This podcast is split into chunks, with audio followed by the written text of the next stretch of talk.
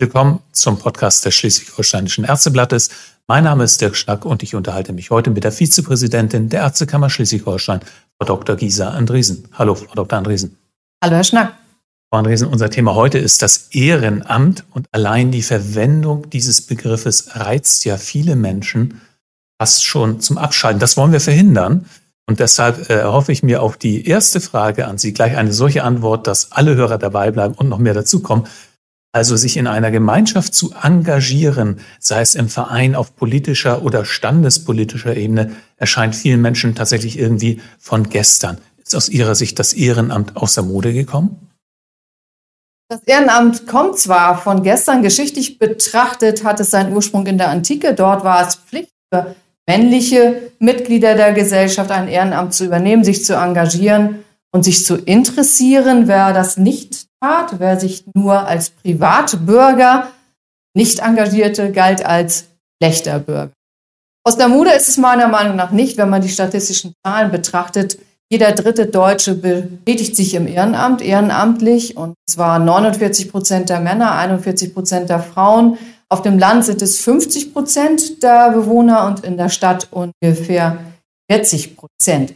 Spitzenreiter sind Sport, Kultur, Musik. Dann geht es weiter mit karitativen Vereinen, Rettungsdienst und ganz im unteren Drittel rangieren die Themen Politik, Gewerkschaft. Wenn wir jetzt mal auf das Gesundheitswesen äh, schauen, ähm, mir ist aufgefallen, immer wenn es zu einer Wahl kommt im Gesundheitswesen, dann treten Kandidaten nach vorne mit den Worten, ich wurde gebeten.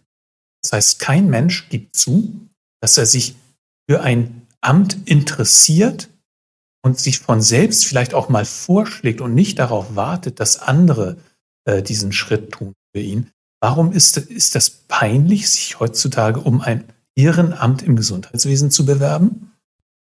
Würde ich nicht so sehen. Es ist überhaupt nicht peinlich. Es hat aber natürlich lange Tradition. Wenn ich meine Familie betrachte, war das immer Tradition, dass man sich Ehrenamt engagierte. Eltern, Großeltern, im Bauernverband, im Gemeinderat, im Vorstand, im Landfrauenverein und man wurde gefragt, man wurde gebeten, man wurde in der Regel von dem, dem Älteren gebeten. Selbstverständlich folgte man dieser Bitte.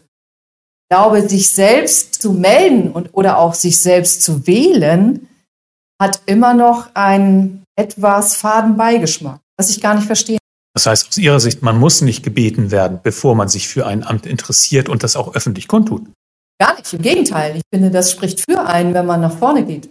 Warum hat es für viele Menschen nicht nur positive Assoziationen, sondern eher einen verstaubten Charakter manchmal? Also haben auch die Organisationen, die auf ehrenamtliche Mitarbeit ihrer Mitglieder angewiesen sind, da irgendetwas versäumt? Würde ich nicht sagen. Ich denke, es liegt daran, dass Ehrenamt nicht so sichtbar ist. Man muss es sichtbar machen. Und das liegt natürlich, diese Aufgabe sehe ich bei uns Ehrenamtlern. Wir müssen nach draußen, wir müssen nach vorne, wir müssen die Jugend mitnehmen. Da beginnt es ja, in der Regel beginnt es ja in der, würde ich sagen, Teenagerzeit, dass man ein Ehrenamt, das erste Kleine übernimmt, im Sportverein, in der Kirche zum Beispiel.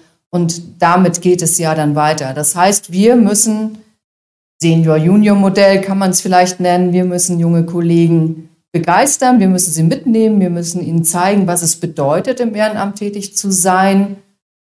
Und wir müssen uns auch als Talentscout betätigen, würde ich sagen. Wir müssen in unserer Umgebung schauen, wer würde sich eignen, ähm, wer hat welche Talente, wo könnte er sie, sie einbringen.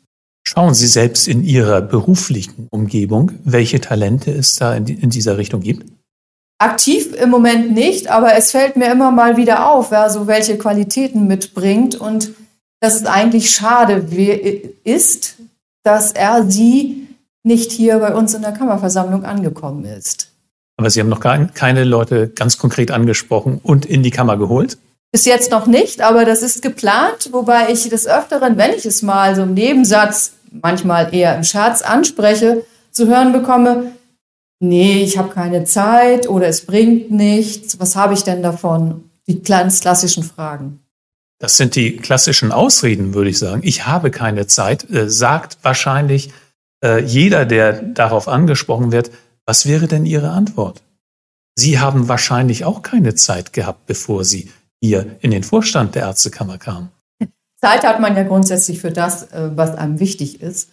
Und wenn ich gefragt werde, wie ich es zeitlich vereinbaren kann, den Beruf und das Ehrenamt unter einen Hut zu bringen, dann, dann antworte ich sinngemäß immer das Gleiche, weil es mir Spaß macht, mich zu engagieren, weil ich es als Bereicherung empfinde, weil ich lerne, wie Kammer funktioniert, wie Selbstverwaltung funktioniert, weil ich mich weiterentwickle, weil ich wachse an den herausfordernden Aufgaben und an den Begegnungen mit vielen spannenden Menschen. Ich habe also selbst ganz viel von meinem Ehrenamt. Und wenn diejenigen, die Sie ansprechen möchten, das wüssten, dann würden die ja nicht sagen, ich habe dafür keine Zeit, weil äh, ehrlicherweise müsste die Antwort ja haben, ich habe da keine Lust drauf. Deswegen sagen die meisten, ich habe keine Zeit. Das heißt, die wissen nicht, welchen, welcher äh, Mehrwert sie erwartet? Ja, damit haben Sie mich jetzt erwischt. Das heißt, ich war ja noch nicht sichtbar und hörbar genug. Und genau das ist unsere Aufgabe. Wir müssen sichtbar und hörbar sein und wir müssen mit unseren, nach dem Motto, tue Gutes und rede darüber, mit unseren Erfolgen an die Öffentlichkeit. Das Beispiel ist für mich der Marburger Bund oder meine Erfahrung 2008 mit dem Marburger Bund, als ich in der Diako den kleinen Aufstand geprobt habe und gemerkt habe, wie hilfreich es war, mit den ehrenamtlichen Mitarbeitern oder Mitgliedern des Marburger Bundes mich auszutauschen und mich beraten zu lassen. Und wir haben ein sehr gutes Ergebnis erzielt. Genauso ist es bei der Kammer. Wenn wir die, unsere Ergebnisse oder unsere Erfolge im Rahmen der Weiterbildung sehen, die neue Weiterbildungsordnung bildet es ja ab, es ist noch nicht überall angekommen, dass es als Erfolg zu sehen ist, aber ich sehe es so, dann sehen wir, dass Weiterbildung in Teilzeit möglich ist, in kleineren Abschnitten, im ambulanten Bereich, dass man sich nicht mehr überall an starre Richtzahlen halten muss. Und das ist das Ergebnis ehrenamtlicher Arbeit. Sie erwähnen die Ärztekammer. Eine Ärztekammer ist ohne ehrenamtlich tätige Ärzte nicht vorstellbar oder könnte man doch noch mehr über hauptamtliche Mitarbeiter erledigen? Dann wäre es für mich nicht mehr ein Organ der Selbstverwaltung. Selbstverwaltung ist ja definiert als Beteiligung der Bürger an politischen oder staatlichen Aufgaben und Ärztekammer ohne Ehrenamtler, die in dem Bereich tätig sind, den es zu gestalten oder von mir aus auch zu verwalten gilt, kann ich mir überhaupt nicht vorstellen. Und so wie wir es hier leben, hier in der Kammer, ist es perfekt. Die Fragen, die ich nicht beantworten kann, kann das Hauptamt beantworten und andersrum. Es läuft. Sie erwähnten äh, Ihre Tätigkeit in der Diako, also die, die Sie nicht kennen, Sie sind leitende Oberärztin in der Diako in Flensburg im Krankenhaus und Sie äh, sind auch für den Marburger Bund aktiv. Hat das Ihrer Karriere mal geschadet? Würde ich nicht sagen, weil es mich wiederum sichtbarer gemacht hat. Es war nicht einfach. 2008 war nicht einfach, weil es natürlich um Tarifverhandlungen ging und ich arbeite, das ist in einem kirchlich getragenen Haus.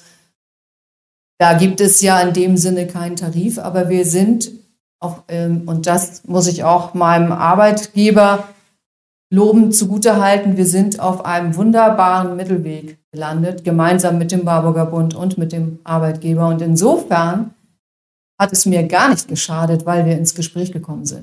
Jetzt wissen wir, Sie sind Vizepräsidentin der Ärztekammer Schleswig-Holstein. Sie sind im Marburger Bund ehrenamtlich aktiv. Welche weiteren ehrenamtlichen Funktionen haben Sie noch oder hatten Sie? Angefangen hat es mit ehrenamtlicher Tätigkeit im Kindergottesdienst. Was ich immer noch mache, ist äh, sporadisches Orgelspielen in der Gemeinde, wenn ich Zeit dazu finde. In der Schule ging es weiter. Oder, ja, ab dem zehnten Schuljahr, meine ich, war das, war ich Chefredakteurin der Schülerzeitung. Und über, die, über den Marburger Bund bin ich in der Ärztekammer gelandet, über diese Zusammenarbeit mit Hannelore Machnick, Adolf Gerke und Franz Bartmann.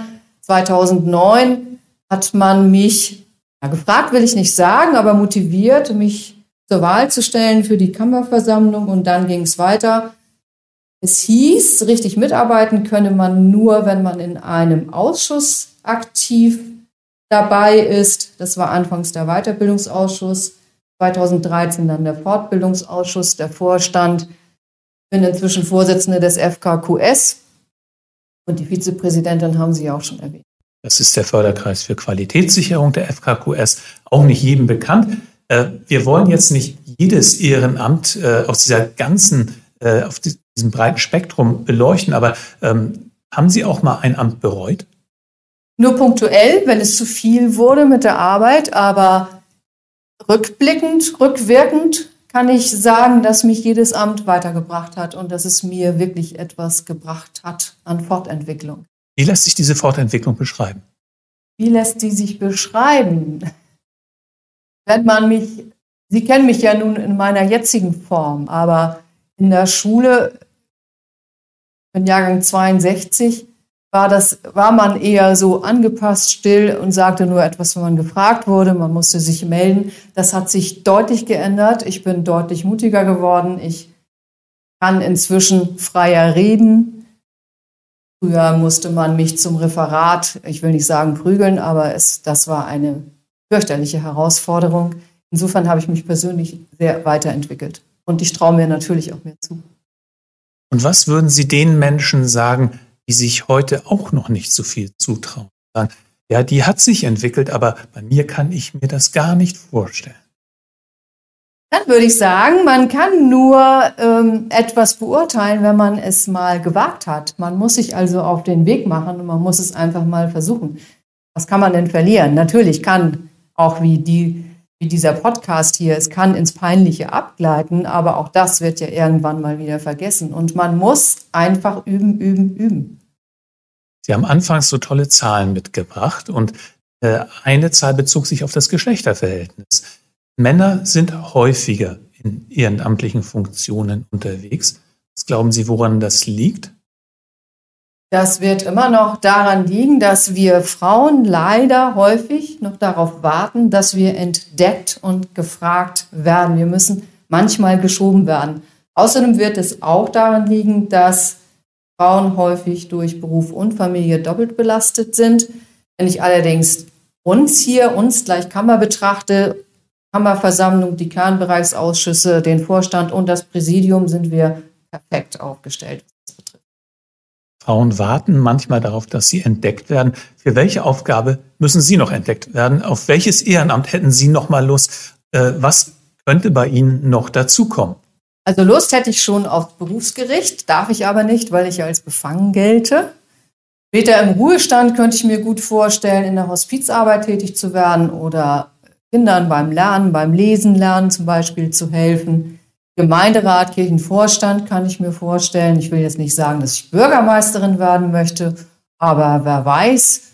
Und was die Kammerarbeit betrifft, da mache ich keinen Punkt, sondern einen Doppelpunkt. In welchem Ort wohnen Sie? In Markerup.